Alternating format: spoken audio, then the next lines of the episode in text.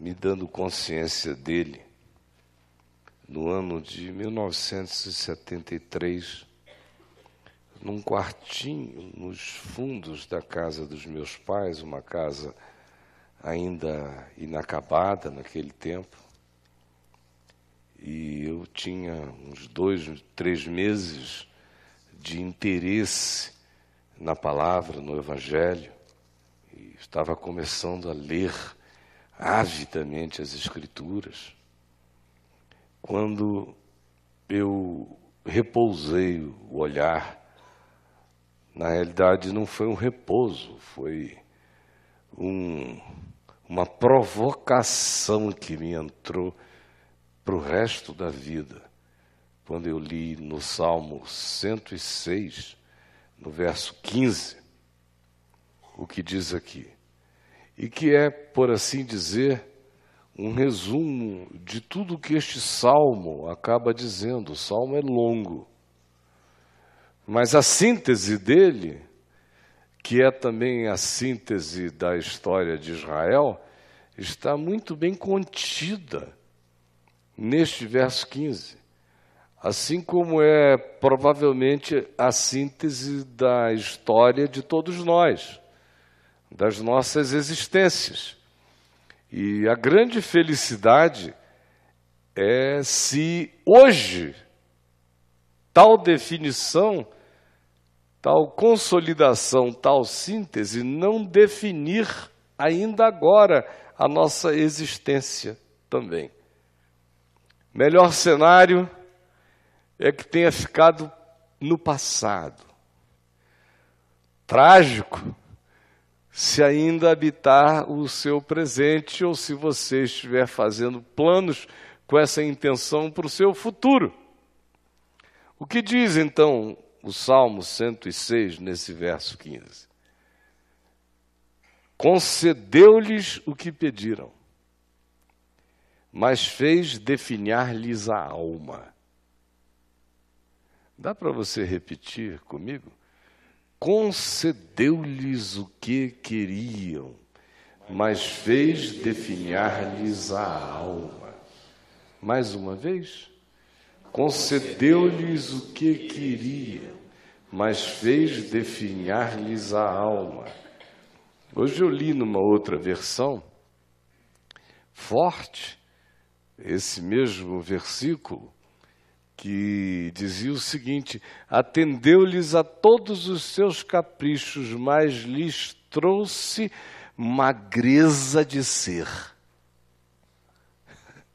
Magreza de alma de ser. Atendeu-lhes todos os seus caprichos e desejos, mas lhes trouxe magreza de ser, magreza de alma. Porque poucas coisas são mais perigosas do que aquelas que a gente muito e desesperadamente almeja.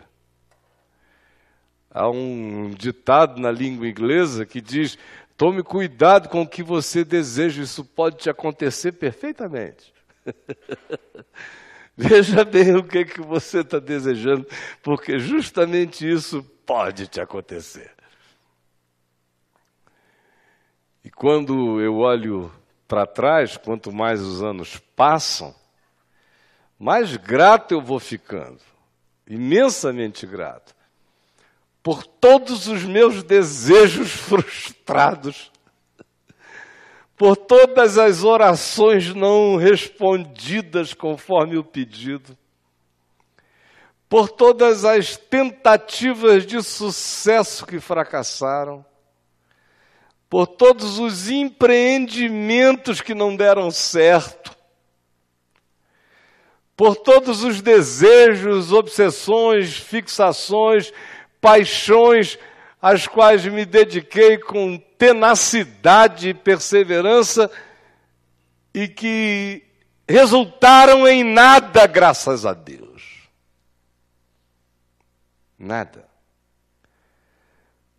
Hoje mesmo eu recapitulei uma quantidade grande de expressivos fracassos, humanamente falando, no curso da minha existência e dei muitas graças a Deus, desde amanhã cedinho, geladinha, com um frio cortante, alimentando a minha alma com uma grande gratidão, dizendo obrigado, Senhor, por todos os sucessos dos meus fracassos. Porque foram eles que me salvaram, que me fizeram bem, que me preservaram a alma, que me salvaram da magreza de ser de definhar, de me reduzir, de me deformar, de depois me perder, de não me reconhecer. Como muitos de nós, ou a maioria de nós, que vive e passa a existência toda se procurando. E, em geral, os grandes desvios daquilo que seja essencial, que seja alma, que seja traço indelével do ser, que seja marca, que seja o registro existencial mais profundo da vida, essas coisas, em geral, vão se apagando em nós em razão dos desvios de alguns sucessos. Alguns sucessos têm o poder extraordinário de nos desviar de nós mesmos.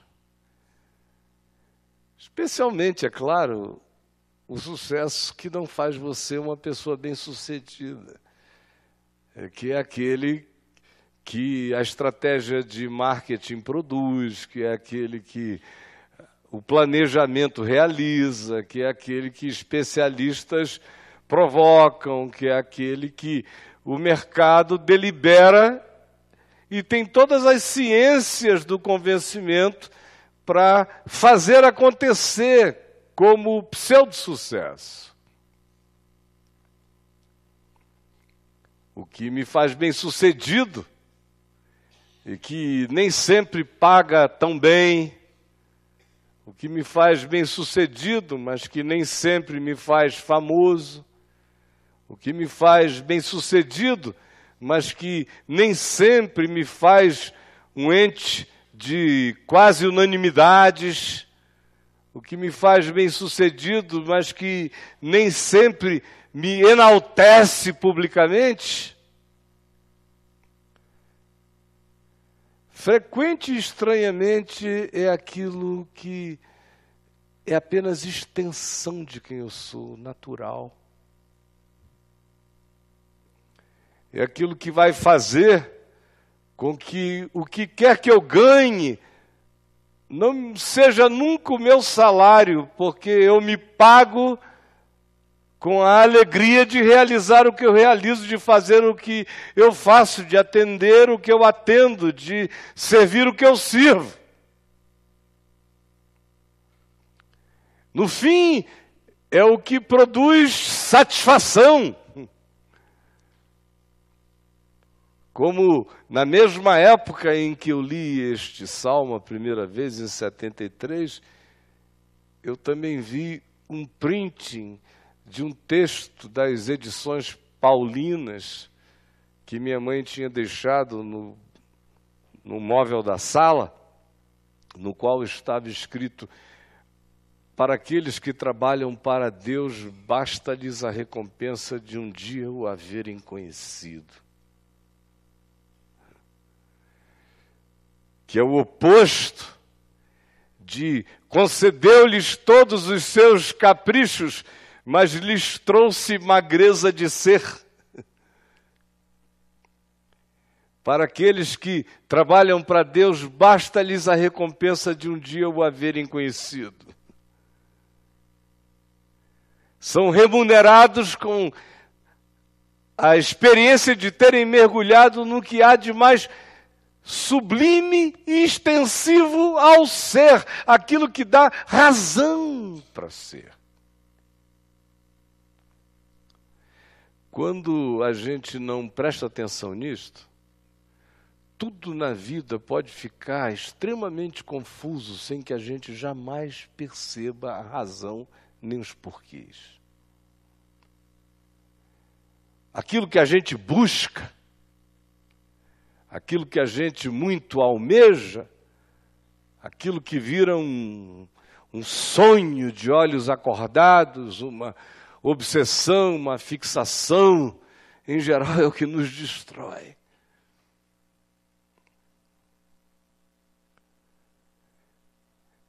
E essas coisas sempre produzem doses intensíssimas de adrenalina, de endorfina. Produzem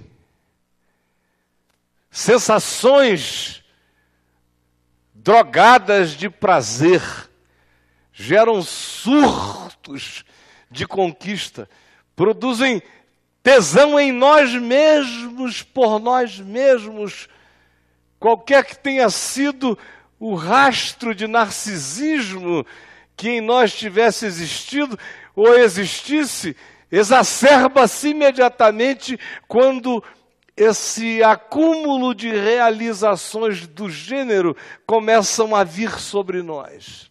E aí, imediatamente, algumas coisas começam a acontecer. Eu me lembro que eu comecei a pregar o Evangelho aos 18 anos de idade, e foi tudo muito precoce.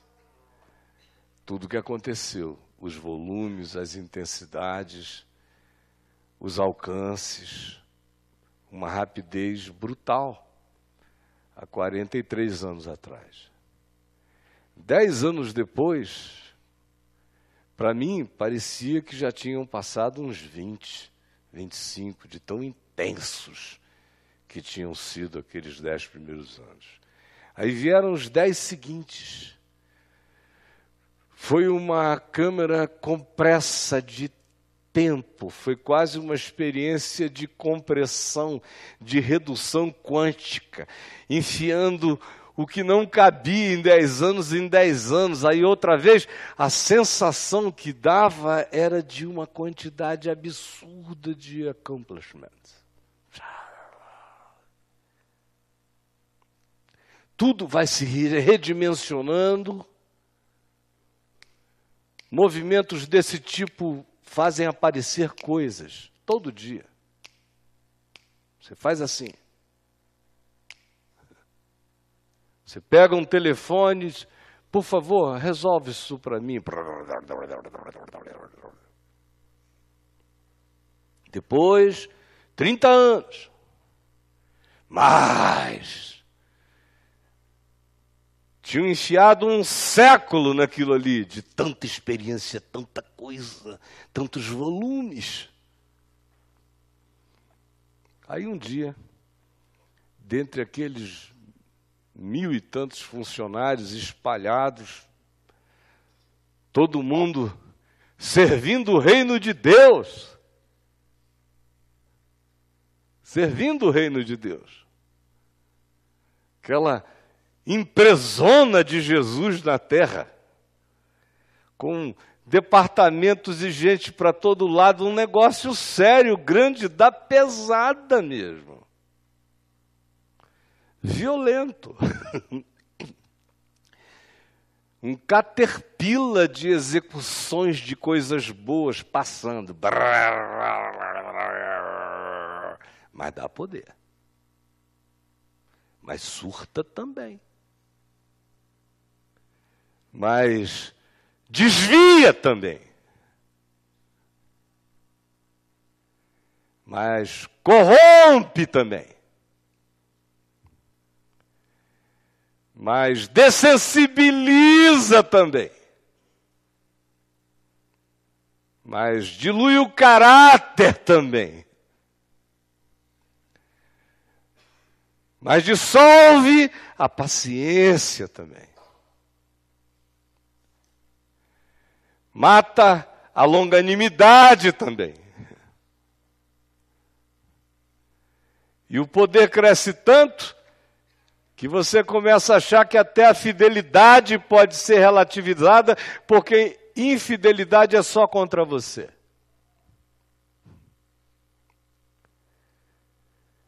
E assim, na presença do trono de Deus, Satanás nasce.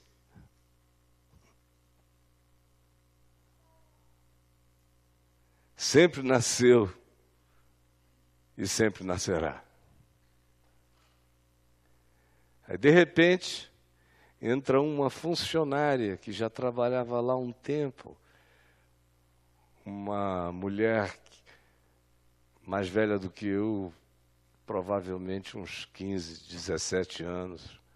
Ela hoje já, já deve estar beirando os 80. Uns olhos azuis bonitos, um sorriso grande. Eu gostava muito de conversar com ela, era um dos, dos meus alívios, uma ilhazinha de, de alívio que eu tinha. E às vezes ela que não tinha nada a ver comigo do ponto de vista funcional, ela não teria nem aquele acesso, nem aquela clearance. Ela não queria saber, ela entrava, desculpa aqui, reverendo, ah, gente, só um minutinho, três minutos aqui, tudo bem? E eu com ela tinha.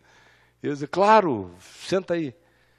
Aí ela, esse povo aí fica assim, com esse negócio aí com o senhor, mas. Ah, eu vim aqui só para lhe falar isso. Tive um sonho legal. Aí me falava, dois, três minutos, com licença, e ia embora. Nesse dia ela entrou.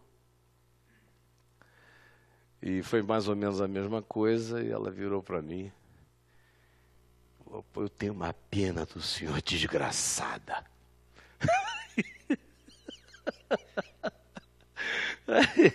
e eu estava lá sentado no topo da montanha da terra. Eu tenho uma pena do senhor desgraçado. Que coisa horrível que fizeram com o senhor. Eu não estava lá em Manaus, quando todo esse negócio começou, mas ah, devia ser lindo. E agora, olha aqui, coitado do senhor. O senhor só creu. E começou a pregar. Olha só. Virou esse negócio aí. O senhor anda, parece que é o chefe da Casa Civil. Para lá e para cá. Na realidade, eu olho, eu olho lá fundo nos seus olhos e pergunto: onde é que está aquele garoto do sem lenço e sem documento? Mataram aquele menino aí dentro, reverendo. Pensa nisso. e foi embora desse dia. E eu fiquei ouvindo o eco daquilo e, e todas as convergências de verdade no meu ser não podiam contestá-la sob hipótese nenhuma. Tome cuidado com o que você busca. Ou com aquilo a que você se entrega como busca. E mais cuidado ainda tenha com aquilo que outros ainda que em nome de Deus ou em nome de quem quer que seja e do que quer que seja, determinem como busca para você. Porque andar na direção do que não é você é perversão do caminho em você, do caminho de Deus.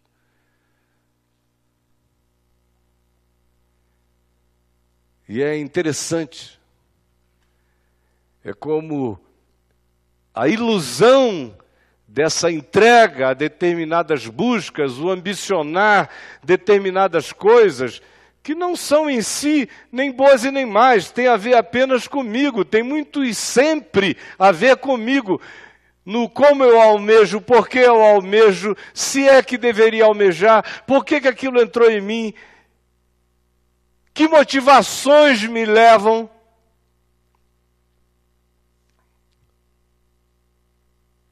Portanto, tanto faz.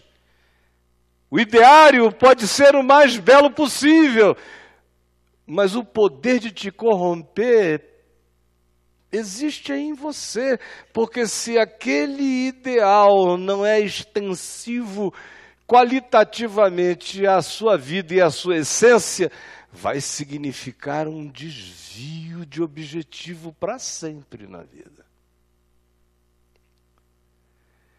E às vezes as melhores partes de nós vão sendo jogadas e largadas, vão caindo, são membros invisíveis que a gente vai deixando, são pedaços de nós.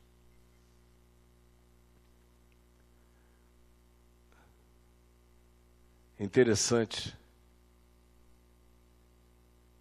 é que quando você, todavia,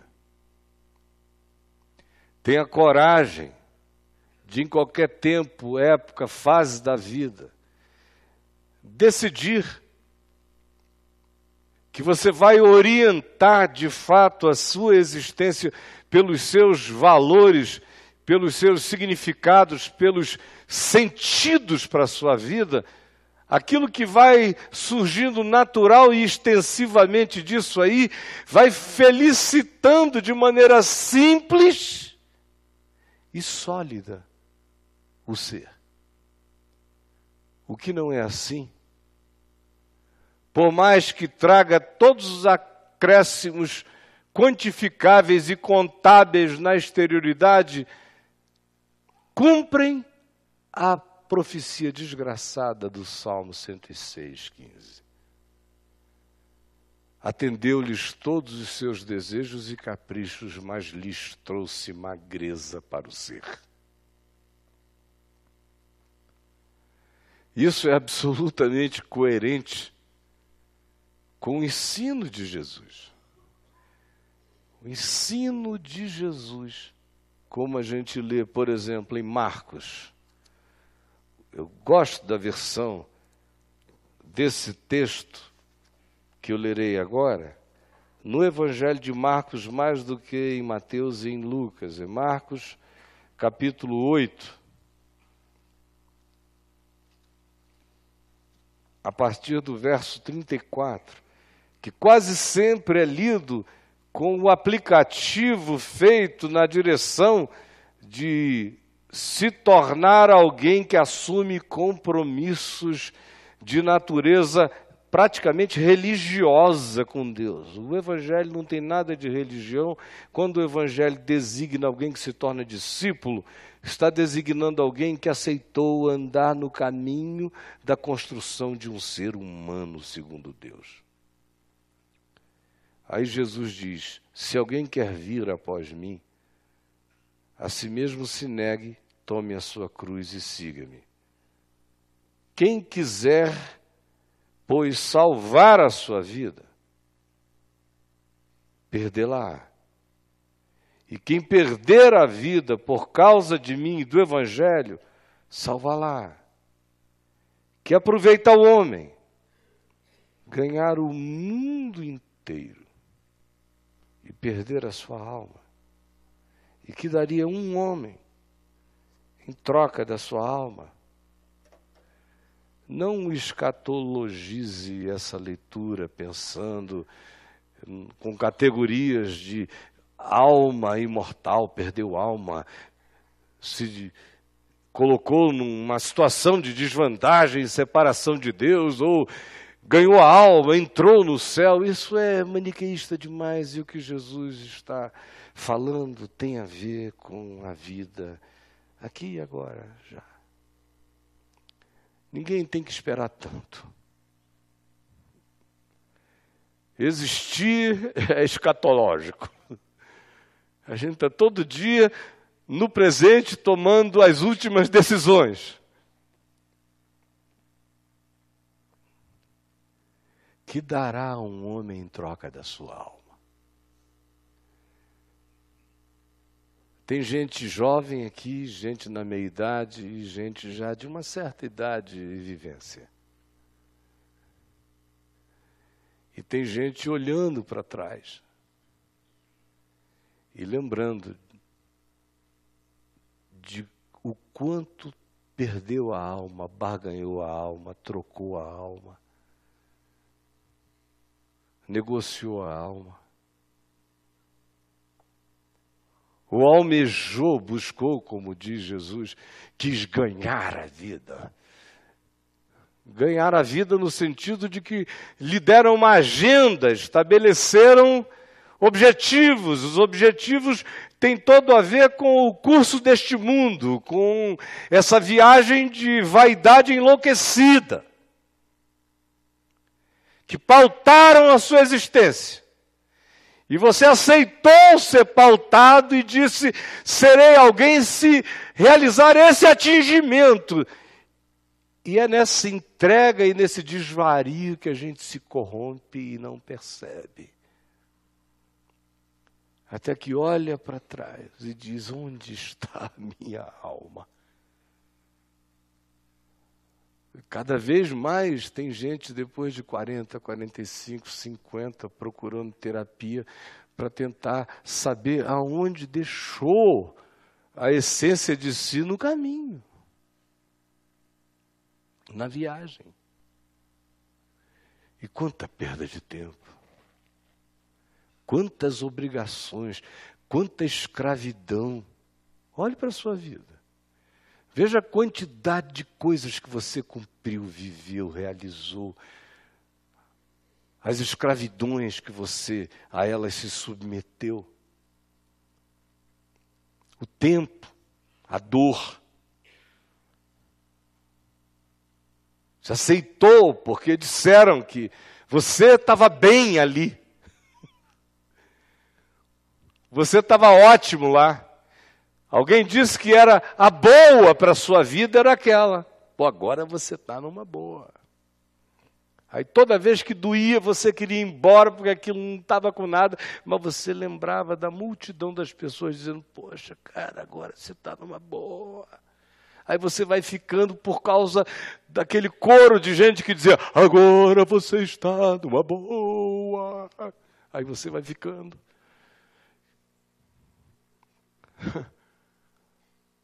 Quanta, eu vejo homens que ficam com mulheres porque os amigos acham que aquela mulher é uma maravilha e o cara fica com ela por causa dos amigos. Mas não entrega para eles fazerem uma massagem nela. É só, é o troféu. O, quantas mulheres não ficaram décadas num casamento porque o pai gostava do marido dela? Ela vivia um horror, mas a mãe e o pai diziam: não pode haver genro melhor. Aí a pessoa que quer ir embora daqui vai, chega lá na casa do papai ou da mamãe e diz: não pode haver genro melhor. Como tem aquelas situações Quase todo dia eu ouço a repetição delas. Daquele cara que, por exemplo, sentiu que perdeu a mulher. Sentiu que já era, né, Chico? Ferrou tudo, já era, acabou, meu irmão. Como é que é? Aquele áudio do Chico é uma maravilha. E, Marcelo, irmão, acabou tudo, ferrou, não tem mais nada, aquilo tudo acabou. Esse cara sentiu que perdeu a mulher. Aí, mas ela está lá ainda. E ela é uma boa mulher. Legal. Gente boa, honesta. Aí ele chega e começa a dizer para os amigos. Os amigos começam a fazer um monte de festa em casa. Aí os amigos vão. Quando entra, ele começa a exaltar a mulher. Vocês já viram isso? Rapaz, o homem, quando perde mulher, começa a exaltá-la. Aí ele exalta, a melhor mulher do mundo, aí abraça, selfies para todo lado, exalta, exalta, e a mulher vai ficando constrangida, constrangida e me procura, pastor, estou numa situação horrorosa. Por quê, querido? Não é que eu estava já decidida a sair. Não dava. Mas o cara resolveu me elogiar me tratar bem, trazer gente, me coroar. E eu estou virando um verme, porque eu não aguento mais, nem ele, nem como era e nem como é, porque é tudo mentira. Mas olha, tem gente que fica mais cinco anos nessa, fica mais dez, fica mais quinze, vai ficando. Nós somos extraordinariamente idiotas. Escravos. Tem uma mentalidadezinha de escravo.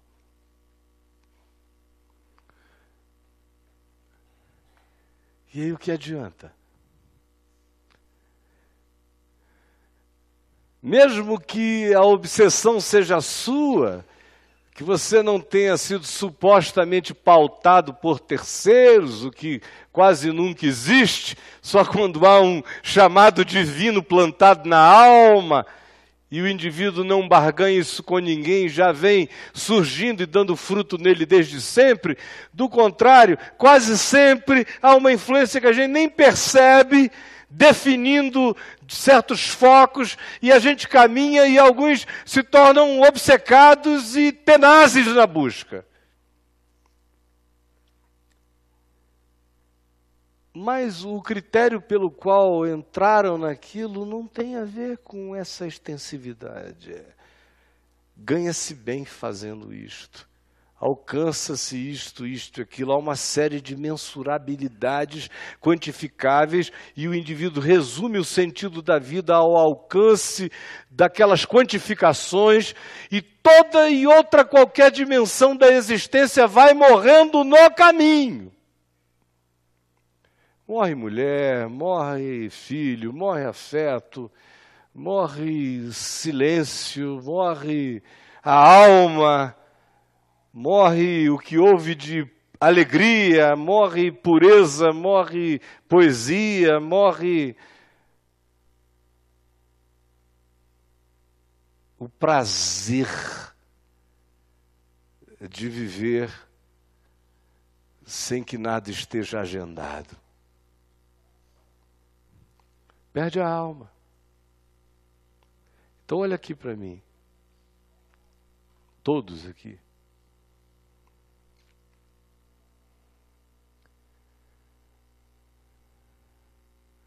O que foi? E o que é? Que até o dia de hoje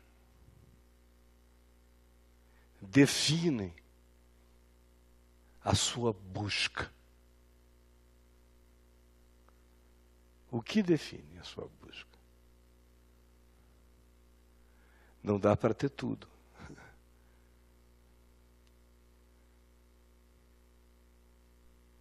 O que define?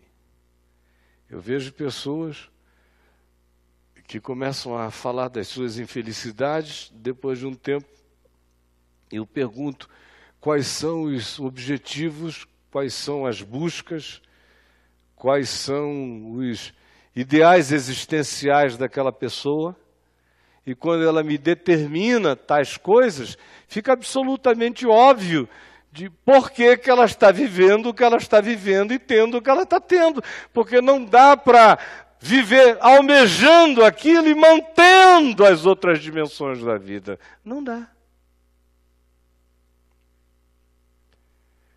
Nesse sentido, só para a gente concluir, com uma ilustração, o livro do Apocalipse é absolutamente matemático quando define isso. Vocês lembram ali no capítulo 6, se começa a falar daqueles cavalos e os seus cavaleiros que vêm invadindo a história o primeiro deles é designado como um cavalo branco e que vem vencendo e para vencer. O segundo é o vermelho, que vem trazendo a guerra e as suas consequências. O terceiro é um cavalo baio, trazendo o cavalo preto, trazendo Fome, crise econômica. E o último é um cavalo baio, pálido, com cor de defunto, que chega trazendo a morte. Aí em seguida vem uma visão de um trono. Embaixo do trono, almas e almas e almas clamando contra a história, como uma espécie de inconsciente coletivo falando de volta para a história. Até quando, até quando, até quando as coisas serão injustas assim? São as almas dos injustiçados. E aí, por último, o universo se desconstrói, se desconstela e começa a chover estrela sobre a humanidade. É uma linguagem simbólica forte, poderosa. Mas o que isso tem a ver com o que eu venho falando?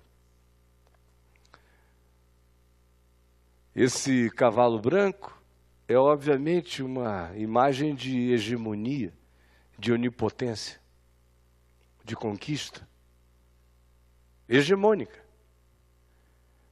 Coloque obsessão hegemônica em qualquer que seja a área da vida, da macro perspectiva planetária, à perspectiva conjugal, ao seu mundo de empreendimentos, de profissão, de negócios. Se você estabelecer que o objetivo é a sua hegemonia. Você veio vencendo e para vencer. O que segue esse processo inicial é a desavença, é a guerra, é o cavalo vermelho, é a desconstrução. Esse mundo não é de um, é de todos, é de muitos, é para ser compartilhado, o pão é nosso. Guerra. O que vem a seguir, aonde você estabelece a hegemonia, evoca a desavença, a guerra, a divisão. A divisão vai produzir fome, escassez, diminuição de recursos, porque uma coisa é dividir, outra coisa é lutarmos gastando os recursos que produzem a vida para nos destruirmos por causa da obsessão da hegemonia. E o que segue isso aí é a desconstrução da morte, ou são os gemidos que passam a assolar a alma da gente, como vozes de debaixo do trono dizendo até quando. São gemidos que a gente provoca na vida e que vem contra nós, e são os nossos próprios de insatisfação posterior, até que a gente vê a existência entrar em processos de desconstelamento. Concedi-lhes o que desejavam, o que buscavam, os caprichos que queriam, mas trouxe-lhes magreza para o ser. Concedi-lhes o que queriam, mas fiz definhar-lhes a alma. Por isso, você veio aqui hoje à noite para iniciar um processo de revisão de significados, porque se o Evangelho não puder produzir isso em você, se o Evangelho não puder provocar isto em você, o que provocará isto em você nos níveis mais profundos da sua consciência? A grande pergunta com a qual você vai é: o que, que eu estou ganhando? E o que eu estou perdendo? Eu vejo um monte de gente achando que está perdendo porque não está beijando tantas bocas como deveria. Estou perdendo. Tem uns garotões aí, eu estou perdendo, não estou comendo tanto como deveria estar tá comendo. Estou perdendo. Tem um monte de gente achando que está perdendo. E eu encontro as mesmas pessoas, as que deram para todo mundo, e, e, estão, e dizem assim: sobrei. Então significa que tanto faz como tanto fez. Tanto faz quem pegou muito, quem não pegou nada, o que realiza o ser é numa outra dimensão. O que, que você está ganhando e o que, que você está perdendo?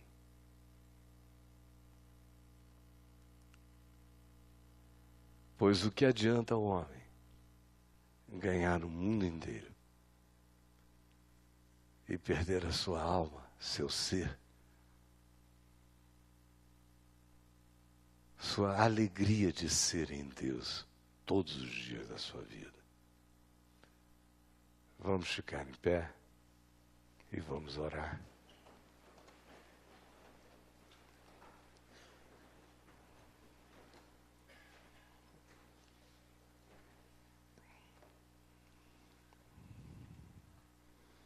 Vamos pegar nas mãos uns dos outros.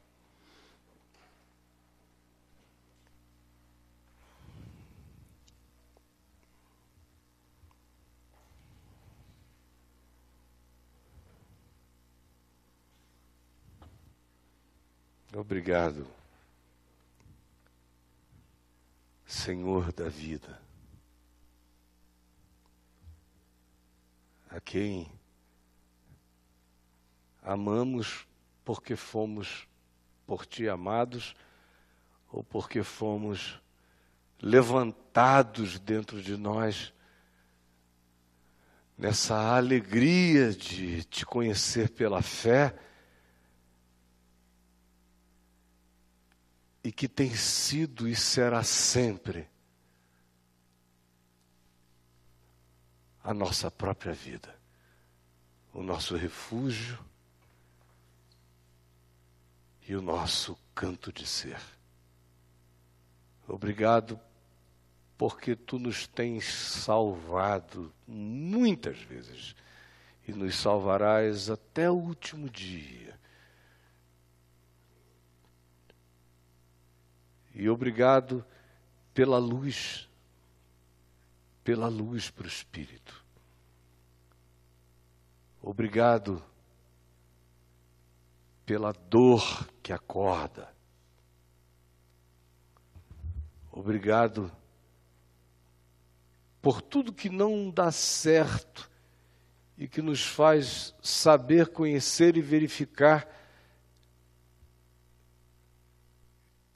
que o que traz conforto à vida não é o que nós imaginamos, é o que traz paz ao coração. Obrigado pelas frustrações todas pedagógicas. Obrigado porque fomos colocados muitas vezes de volta ao caminho justamente por causa dos nossos erros.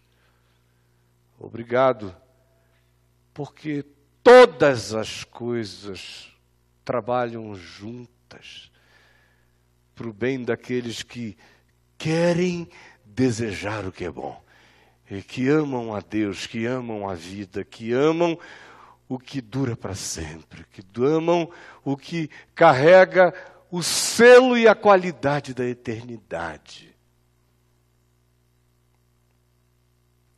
Obrigado.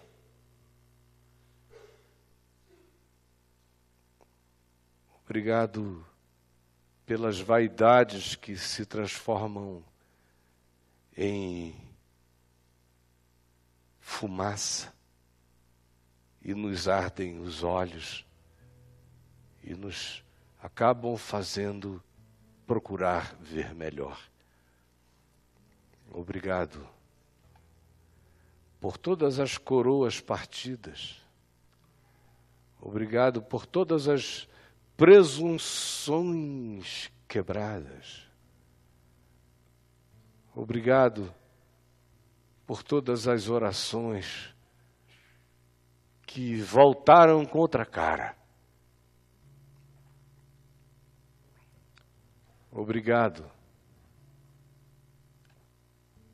por todos os nossos fracassos que nos melhoraram e nos melhoram. E agora ajuda-nos a almejarmos o que é continuidade da vida, o que faz bem à vida, a nossa e a do próximo. E salva-nos de todas as megalomanias, salva-nos dos nossos surtos de encadeamento de sucesso que às vezes nos cegam o entendimento e tiram a nossa sensibilidade para o valor que vale e que fica.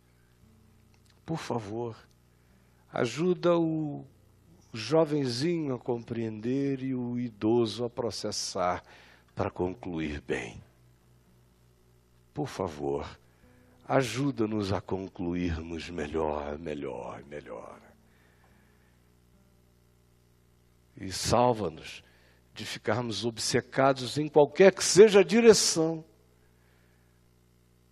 para que não nos venha magreza sobre a alma, sobre o ser. Para que não faz, façamos a troca da idiotice eterna, que é abandonar a alegria de ser uma alma vivente em Deus para nos tornarmos apenas uns robôs funcionais de agendamentos que não foram feitos pela vida nem pelo Evangelho em nós. Ajuda-nos a termos entendido e ajuda-nos a não religiosizarmos as aplicações para que o Evangelho não seja corrompido posto apenas entre quatro paredes e preso a uma agremiação e a essas funçõezinhas que não são nada na vida. Ajuda-nos a levarmos isso como sal para a terra e como luz para o mundo. Em nome de Jesus, que nos ensinou a orar, dizendo: Pai nosso que estás nos céus, santificado seja o teu nome venha o teu reino, seja feita a tua vontade, assim na terra como nos céus. Pão nosso de cada dia nos dá hoje, perdoa as nossas dívidas, assim como nós perdoamos os nossos devedores. Não nos deixes cair em tentação, mas livra-nos do mal, pois teu é o reino, o poder e a glória para sempre. Amém.